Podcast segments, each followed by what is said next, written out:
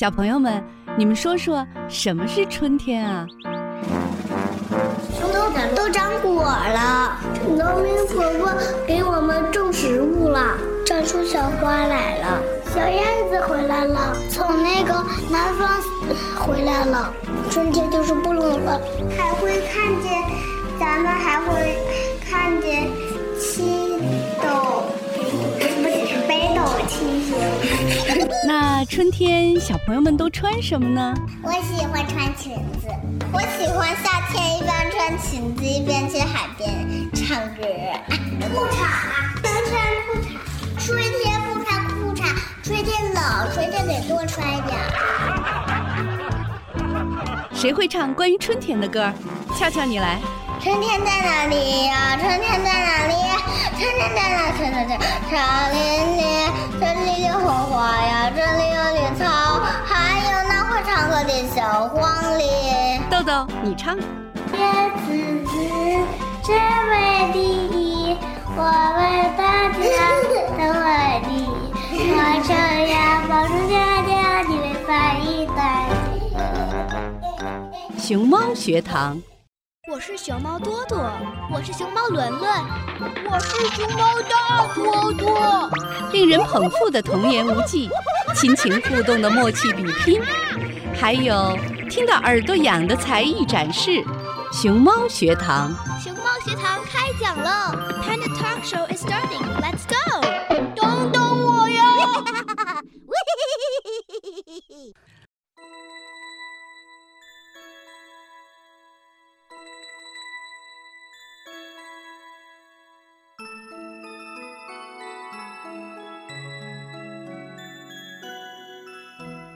如何选择最适合自己的梦想大学？大家好，欢迎收听熊猫学堂周六版，我是你们的主持人 Susie，很荣幸能够与您一起探讨一个备受关注的话题：如何选择最适合自己的梦想大学。关于大学申请，合适是关键因素。先设想一下，你连试都没有试，就花钱买了一双极其昂贵的鞋子。仅仅看了一眼别人穿的鞋，就马上订一双同色同款的，都没有亲自试穿看看是否同样好看，甚至合脚，你会这样做吗？当然不会。然而，现实中却有那么多学生就是这样选择他们所要申请的大学院校的。在他们选校名单上罗列着知名杂志上享有高排名和高人气的院校。如果我们选鞋也这样随机，那么最终。获得的肯定是极扁的脚趾、磨出的水泡和一瘸一拐的步伐。等到那时候，我们已不再关心自己看起来是否美丽了，而是希望之前曾仔细评估过这双鞋是否真正的合适自己。我们经常看到学生及家长在面对选校时茫然不已，然而选择还是必须要做出的。当然。有几千所经过认证的四年大学可以供我们选择，其中加拿大有八十所，英国有三百所，而美国则超过三千所。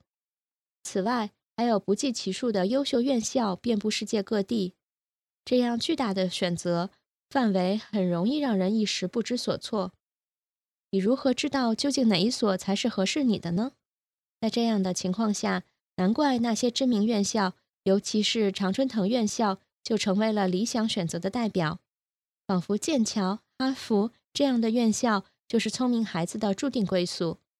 而学生们通常也以为，要进入这样的卓越院校，唯一要达到的条件就是出色的成绩排名和 SAT、IGCSE、IB 考试的高分。然而，大学申请顾问和招生官们却很清楚，以上的设想都是不准确的。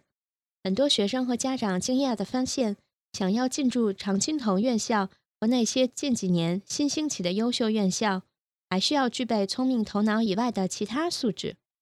仅有优异的成绩排名和考试高分是不够的。每所院校都具备自身的特点，其所在的地域、办校规模、校内学生具备的学术竞争力、学校的历史，以及那些吸引各方面学子来报考的各项特质。都构成了该校独一无二的学习和生活环境。对绝大多数院校来说，招生工作要考虑的不仅是申请者的成绩是否合格，因为这通常看起来很容易，而是申请者是否真的适合本校精心设计的和费心保持的独特的环境及特质。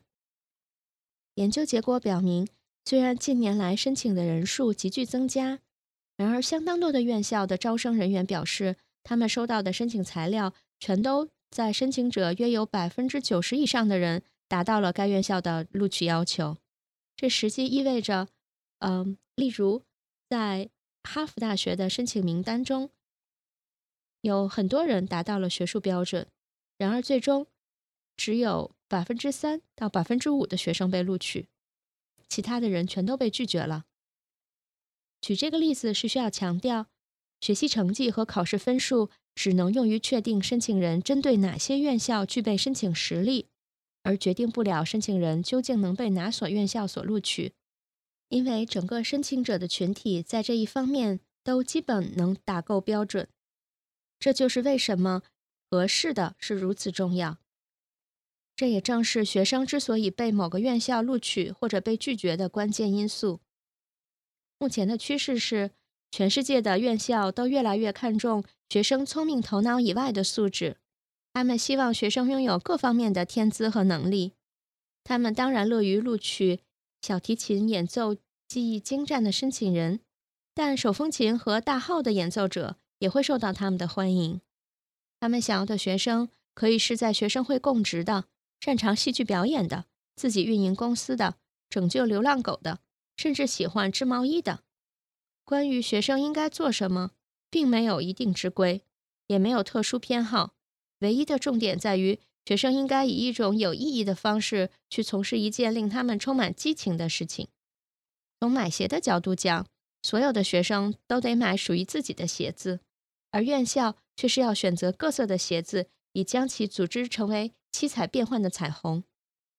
毕竟，如果大家都是同一类型，那么那些只有在不同观点和背景经历的撞击中才能产生的活力和新意将不复存在。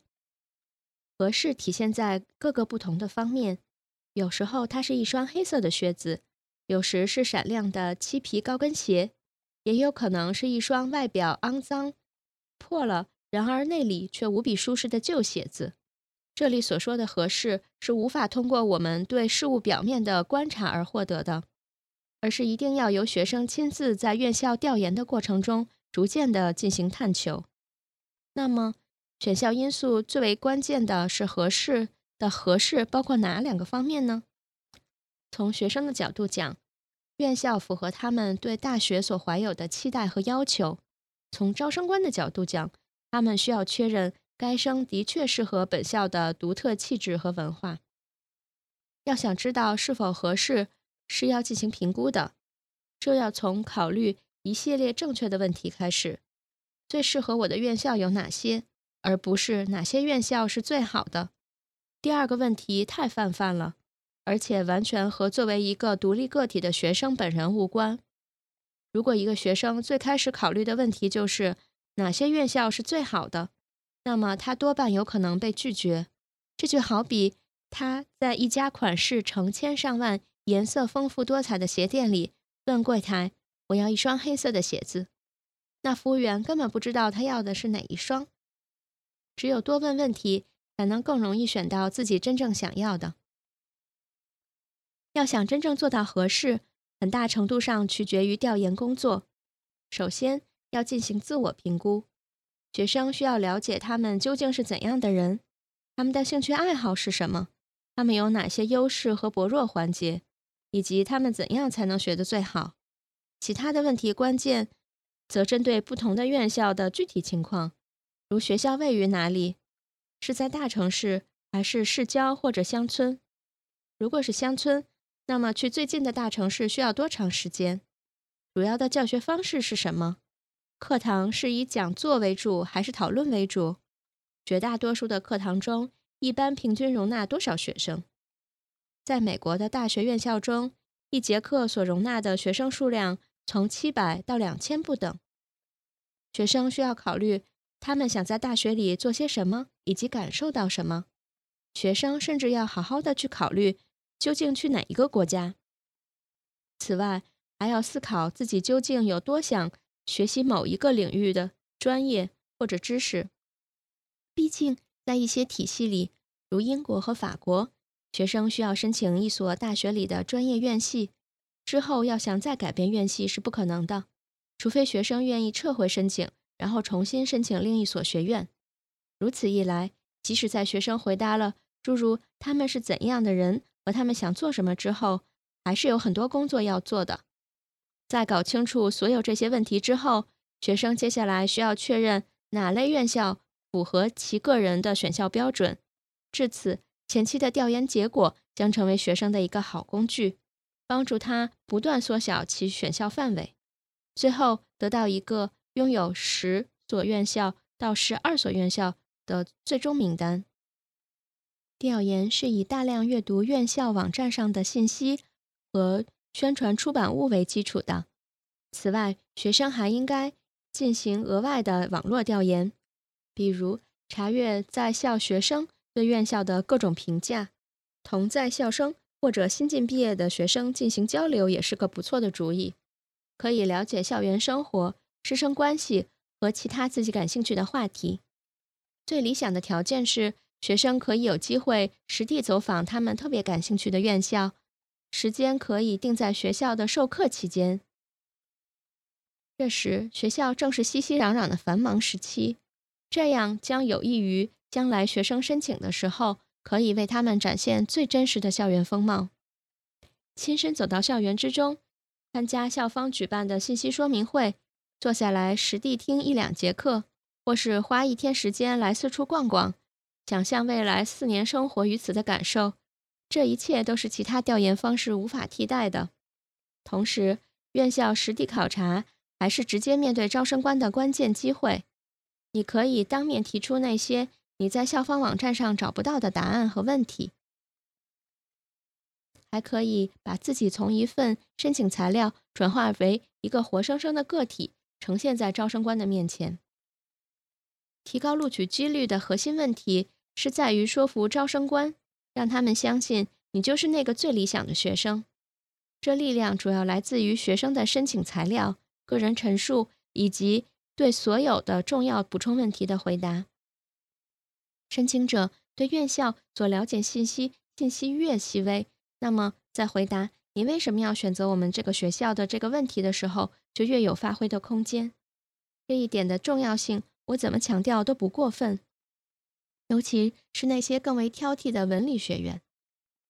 显而易见，想要确定什么才是真正的适合，这需要大量的时间、精力和细致的工作。因此，最理想的情况是在十二年级学年之前就要开始准备，最早可以在九年级或者十年级的时候就开始考虑进行选校调研。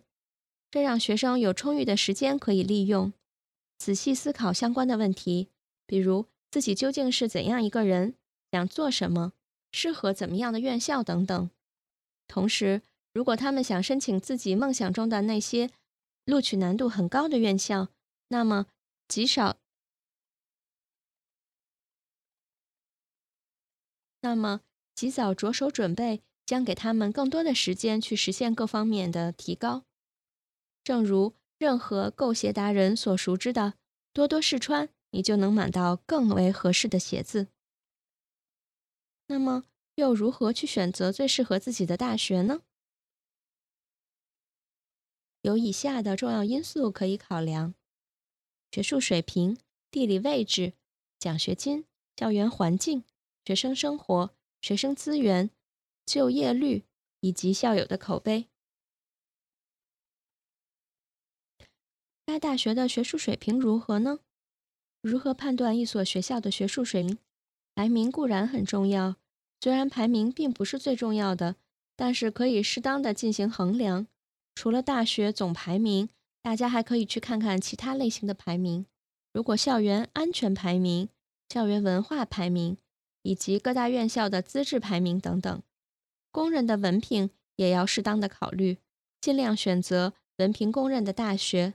但还是要看个人的需要，明白自己想要的是什么，自己适合的是什么，探索自己大概想要往哪个方向去做职业的发展，以及自己是否期待小班制教学。这所大学的专业院校提供的课程和优势是否是和你的发展方向一致的？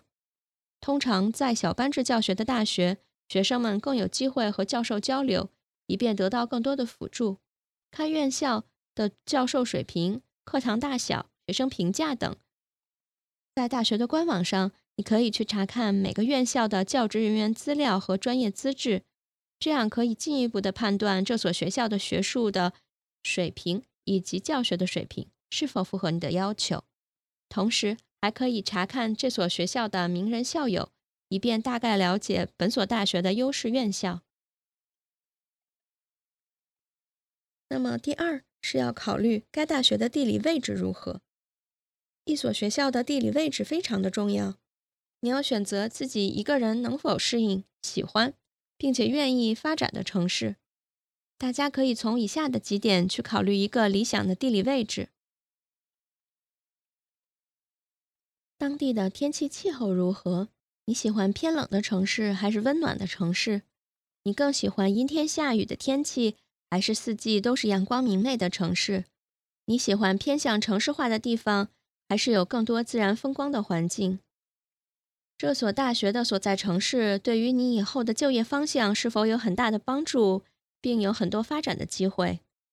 这个地方的治安、城市的文明是否是你可以接受的范围？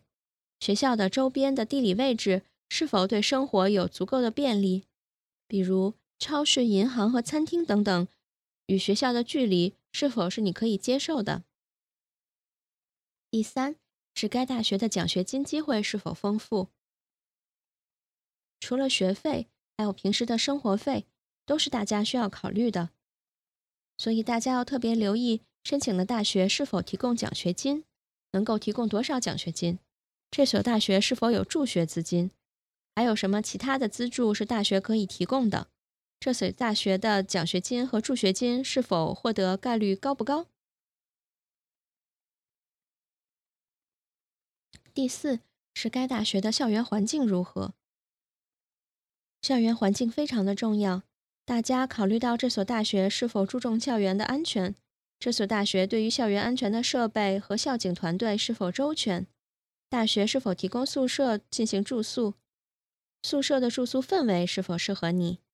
学校的食堂和餐厅是否都提供合适你的伙食和选择？大学附近的资源和校内的硬件条件设施如何？学校的设施是否先进？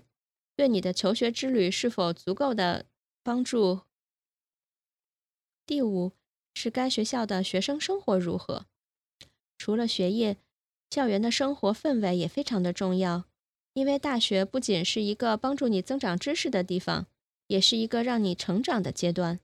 因为一个好的生活氛围是你应该考虑的，应该提前去了解大学提供的学生社团活动是否你有感兴趣的。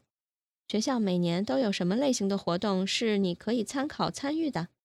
体育比赛、才艺表演、娱乐演出、年度大会等等都值得参考。还有非常重要的就是校园文化是否友好，学生品格和总体的校园风气是否有高的评论。第六是该学校的学生服务资源如何？每所大学都会给学生们提供一定程度的服务，有些大学会提供很多细致的服务，大家可以根据自己的需要进行了解和对比。这些服务可能包括校园医务、写作辅导、课后辅导。心理咨询、职业咨询等等。此外，如果你要是选择出国读书，那么更重要的一点是，无论在文化上、生活上和学术上，都需要调整和帮助。第七是学校是否多元化，提前调查学校的人种分布如何。你想在一个什么样的环境里学习和成长？你喜欢在国际学生偏多的环境里学习？还是美国本土学生偏多的环境里学习，对比不同的学校的人种以及学生所来自的国家，来找到适合自己的大学。第八是该学校的就业率如何？一所学校的毕业生的就业率可以决定这所学校的教学水平和职业资源。大家可以在网上查询最新的就业率，很多表格上还会显示学生们的具体职业方向以及大概的薪资。综合以上，大家就可以参考，并且对自己目前想要申请的大学有更多的了解。那么，在加拿大的大学里面，哪些专业是非常热门的呢？我们现在来总结一下，给大家参考。第一大方面是计算机科学与信息技术。计算机科学与信息技术是目前加拿大最受欢迎的专业之一。加拿大有许多著名的大学和学院，比如多伦多大学、滑铁卢大学、英属哥伦比亚大学、麦吉尔大学等等。在计算机科学和信息技术方面都拥有强大的实力和声誉。此外，加拿大的计算机科学和信息技术产业也非常发达，许多世界著名的科技公司，如微软、IBM、谷歌等，都在加拿大设立了研发中心，提供了大量的就业机会。那么，申请的材料是什么样的呢？申请加拿大的信息科学和技术专业。需要提供以下的材料：个人陈述、学术成绩。另外一大部分是商科，商科也是加拿大的热门专业。加拿大有许多著名的商学院，如多伦多大学的罗特曼商学院、约克大学的舒利克商学院、西安大略大学的维义商学院等等，在商科拥有卓越的学术和水平和声誉。会计学，会计学是热门的商科专业之一。在加拿大，多数的高校都会提供会计学的学位和课程。加拿大的会计学专业在国际上有着很高的声誉，因为其课程结合了国际会计标准和本土法规。金融学，金融学也是热门的商科专业之一。加拿大的金融学专业涵盖了投资银行、企业金融、风险管理等多个领域。这也是其深受学生欢迎的原因之一。市场营销，市场营销是非常实用的商科专业。在加拿大，市场营销专业涵盖了广告、销售、市场研究、品牌管理等多个领域，也是加拿大商科专业中人数最多的专业之一。企业管理，企业管理也是加拿大最热的商科之一。加拿大的企业管理注重于学生实践的经验的积累，学生也可以在大学期间获得大量的实践机会，比如参加商业竞赛、实习等等活动。国际商务涉及跨国公司、贸易、投资和金融等方面的热门商科专业。加拿大的国际商务专注于培养学生的国际视野和跨文化交流能力，让学生掌握。如何在全球化的经济环境中管理和开展商业活动？工程学，工程学是一个广泛的领域，涵盖了许多不同的专业，如机械工程、电气工程、土木工程等等。对于这些学校的选择，加拿大有许多的大学的学院提供工程学学位，比如多伦多大学、渥太华大学。不列颠哥伦比亚大学等等，考虑到学校的声誉、教学质量、毕业生就业情况、地理位置等因素，来综合选择自己的学校。生命科学，生命科学是一个广泛的领域，包括生物学、生物医学工程、生物化学、遗传学、神经科学等等。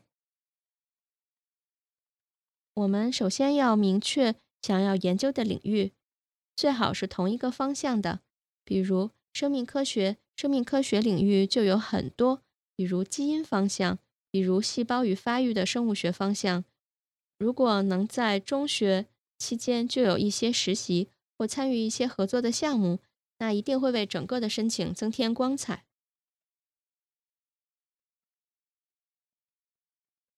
当然，加拿大还有许多优秀的专业，比如。建筑专业、医学专业和教育专业等等，热门的专业不一定适合所有的人。学生需要根据自己的兴趣、专业背景和职业规划来选择自己的专业，同时也要考虑到个人的语言能力、读书成本等等因素。在细分的五十一个学科中，加拿大的大学有以下的几所大学在世界上排名前十，比如加拿大多伦多大学的人类学在世界排名第十位，威尔夫大学的兽医学在世界上排名第五位，多伦多大学的图书馆及信息管理专业在世界上排名第四位。不列颠哥伦比亚大学的地理学在世界上排名第八位，多伦多大学的地理学在世界上排名第十位。不列颠哥伦比亚大学的教育与培训专业在世界上排名第十位。阿尔伯塔大学的石油工程学在世界上排名第九位。麦吉尔大学的矿物与采矿工程在世界上排名第四位。女王大学的矿物与采矿工程。在世界上排名第七位。不列颠哥伦比亚大学的矿物与采矿工程在世界上排名第九位。多伦多大学的药剂学和药理学在世界上排名第十位。多伦多大学的解剖和生理学在世界上排名第六位。麦吉尔大学的解剖和生理学在世界上排名第十位。不列颠哥伦比亚大学的体育相关学科。在世界上排名第四位，多伦多大学的体育相关学科在世界上排名第五位，阿尔伯塔大学的该学科在世界上排名第九位，等等。如果你计划在美国读大学，那么就需要有更多的思考和考量。美国的大学众多，给学生充足的选择余地，无论是公立大学还是私立大学。四年制的大学还是社区学院、文理学院，这些充裕的选择让学生和家长们变得眼花缭乱、一头雾水。如何找到自己条件和期望的大学，是一个十分重要的问题。这也是本科申请最重要的一环。那我们接下来就再聊一聊，在每本选择项要注意的事情。加拿大的学生如果想去美国读书，通常有几种考量：第一是他们本身就在加拿大是一个国际学生，他们想在加拿大读书之后申请美国本土的专业和大学，最终他们是想回到中国去找工作。另外一部分学生是想去美国读书，以便更好的适应在美国的文化和人脉关系，以后在美国找工作。针对这两种情况，我们进行。逐个的仔细分析。如果你想直接回中国找工作，那么学校的名气综合排名大于其他一切。对于大多数中国人，哪怕是民企的 HR 来说，如果没有某一个学科深入申请的经历，他是对专业排名之类的事情没有很强的概念的。因此，名校往往是更好的选择。常青藤的光环，牛剑剑桥。斯坦福、伯克利的名气都会让你受益很多，尤其是对于还不确定专业方向的同学来说，也许一开始你选择了一个理科名校，找到了该行业很好的工作，但是若干年以后你想要进入投行或者是其他商业领域，那么该理工名校的这个 title 就不如一些曾经放弃过的文科的商科的名校。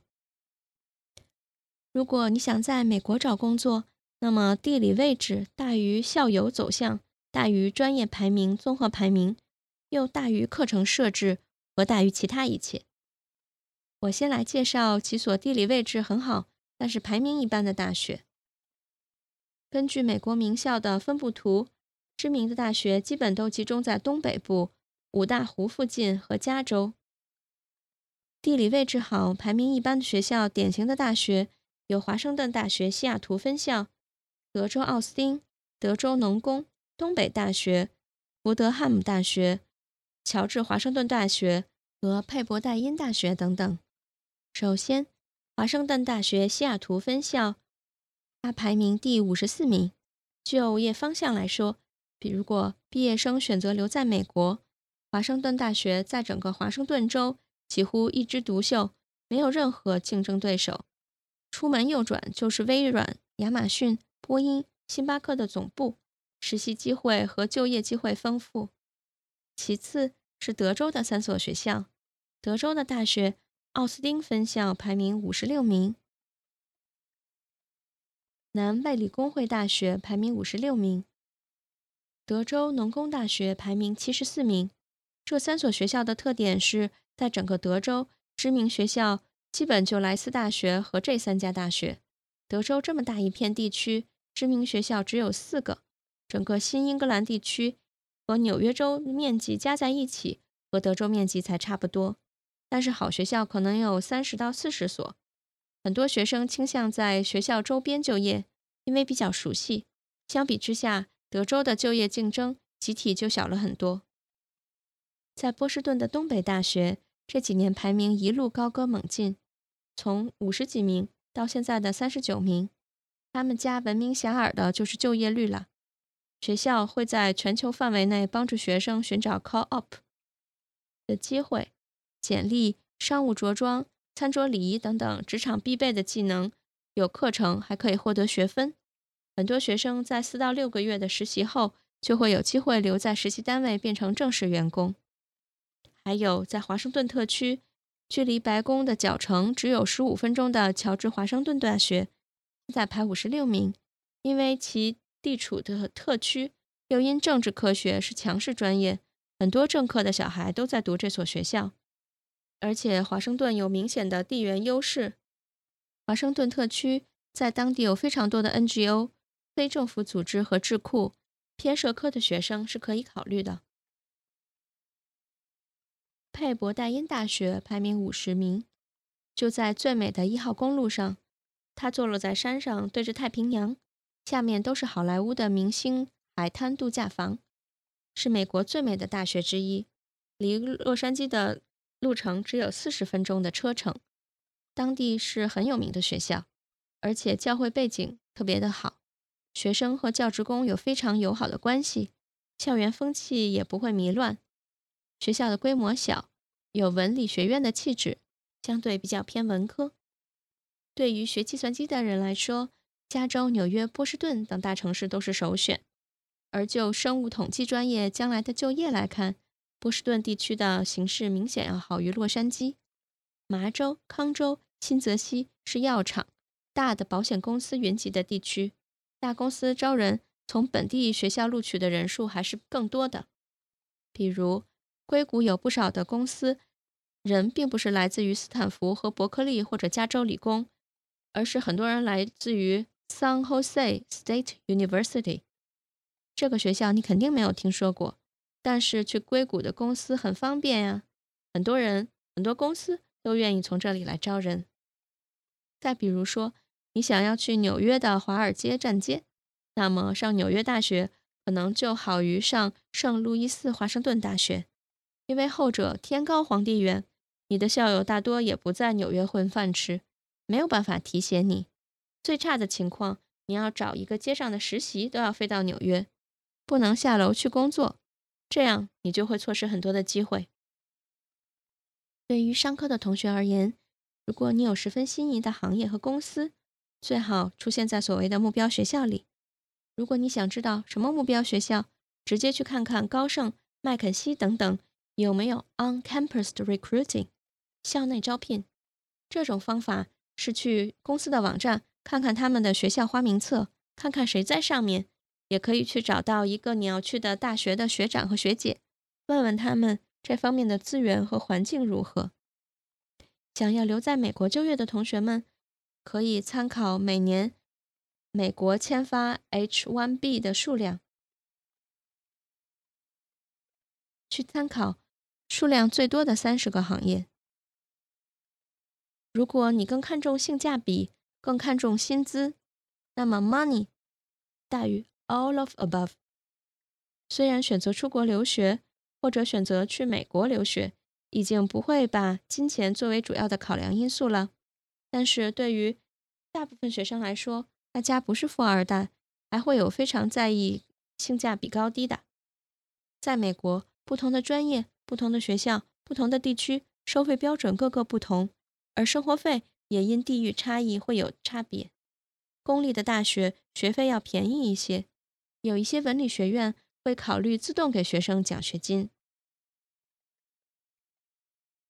前些年，有很多的中国留学生以及加拿大本地希望申请美国的国际学生，在申请的时候拿到通知书，就自动被给予了高额奖学金。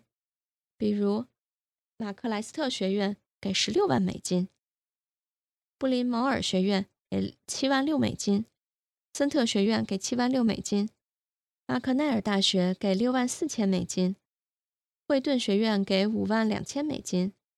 比金森学院给四万美金等等，综合性大学很少自动给奖学金，但是可以提供的学校学生的选择太多，获奖学金的数额和机会就会比文理学院要少。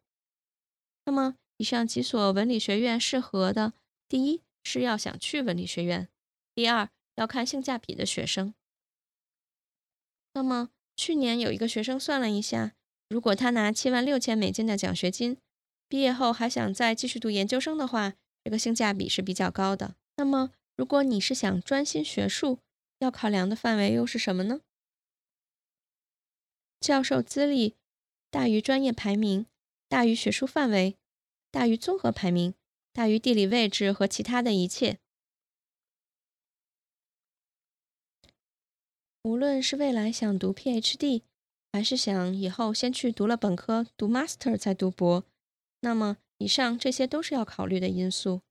顶尖学者的圈子并不大，能拿到项目、拿到钱，或者说影响学校排名上下的，可能就是你眼前看上去那些呆头呆脑的老学究。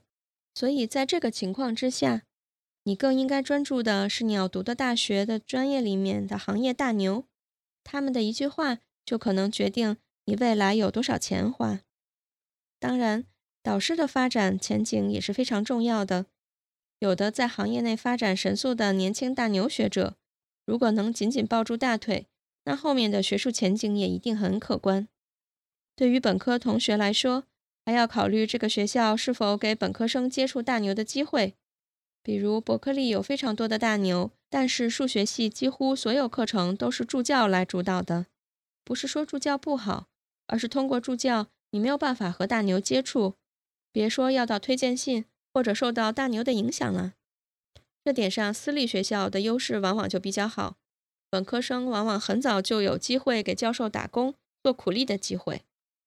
作为国际学生，能获得教授的关注，又不太希望去文理学院，可以考虑像文理学院的综合性大学。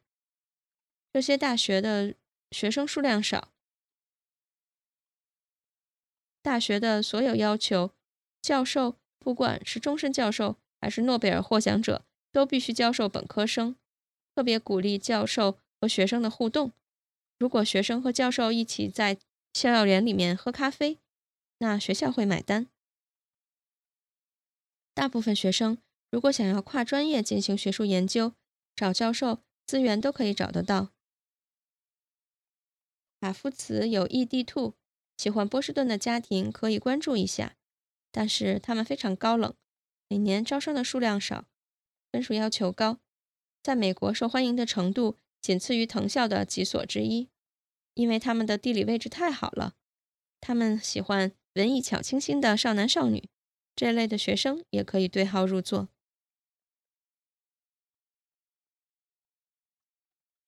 那么每本申请也会有一些不确定专业申请的大学。他们的报考分数又有哪些呢？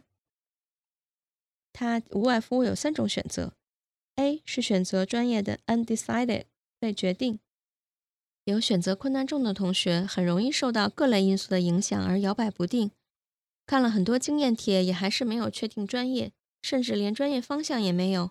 在申请时，这类同学可以向学校告知自己还没有确定想要深造的专业。第二种。是选择通用型专业，大部分同学在选择时会明确专业方向或大类，但是没有拍板自己想要学的专业。这时你可以先告诉学校你的专业方向或者你想学的大专业大概是什么，比如数学专业和经济专业等等。第三种是选择精细化的专业，有清晰思路的同学会直接选择好想要学的专业，这类专业划分是最细致的，不模糊，比如电子工程专业、会计学专业等等。